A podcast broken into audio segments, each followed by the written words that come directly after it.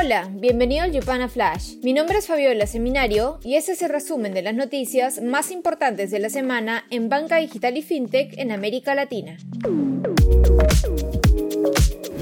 Esta semana, la atención mundial estuvo puesta en la entrada en circulación oficial del Bitcoin en El Salvador. No obstante, su debut fue accidentado y entre protestas. De hecho, a pocas horas de iniciar la puesta en marcha a través de la billetera estatal Chivo, el presidente Nayib Bukele tuvo que anunciar la desconexión temporal de la wallet por problemas técnicos. Recordemos que esta es la primera experiencia de un país con una criptodivisa de curso legal, por lo que está siendo observada como un sandbox vivo por distintos actores.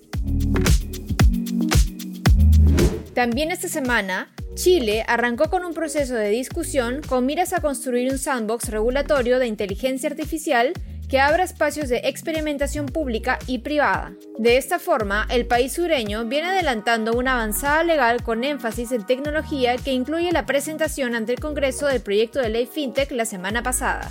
Esta norma regulará las plataformas de crowdfunding, sistemas alternativos de transacción y asesores crediticios y de inversión, entre otros modelos de negocios digitales. Además, incluye lineamientos para establecer el estándar de finanzas abiertas en el país, donde se establecerá que los bancos y emisores de tarjetas serán los primeros obligados a abrir su información a través de interfaces de API. Por otro lado, el Banco Central de Brasil anunció el lanzamiento de PixSaque y PixTroco para realizar retiros de efectivo en canales minoristas, los cuales estarán disponibles desde el 29 de noviembre. Con PixSaque, los usuarios podrán retirar efectivo en establecimientos comerciales o cajeros automáticos y PixTroco permitirá retiro de efectivos a través del pago excedente en una compra. Desde Chile, el Banco de Crédito de Inversiones alista la apertura de su filial peruana en el primer trimestre del 2022. Así lo informó el banco tras lograr las autorizaciones de los reguladores en Chile y Perú para avanzar con su internacionalización.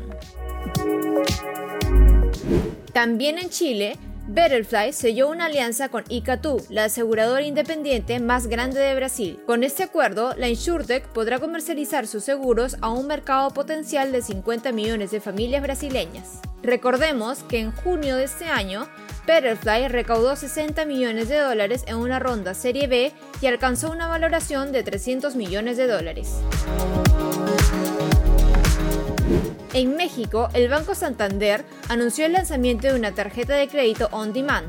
Con el producto Like You, el banco permite que los usuarios personalicen los beneficios y servicios que requieran cuando y durante el tiempo que lo necesiten. La contratación es 100% digital y es compatible con billeteras electrónicas.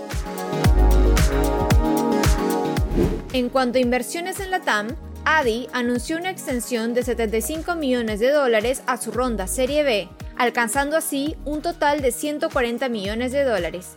La extensión fue liderada por el fondo Craycroft de Nueva York.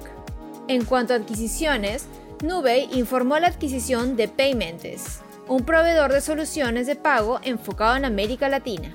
De este modo, la empresa canadiense de tecnología de pagos continúa su expansión en la región y pasará a tener presencia en 11 países donde la plataforma provee una gama de soluciones a comercios e instituciones financieras como pasarelas y adquisición de tarjetas.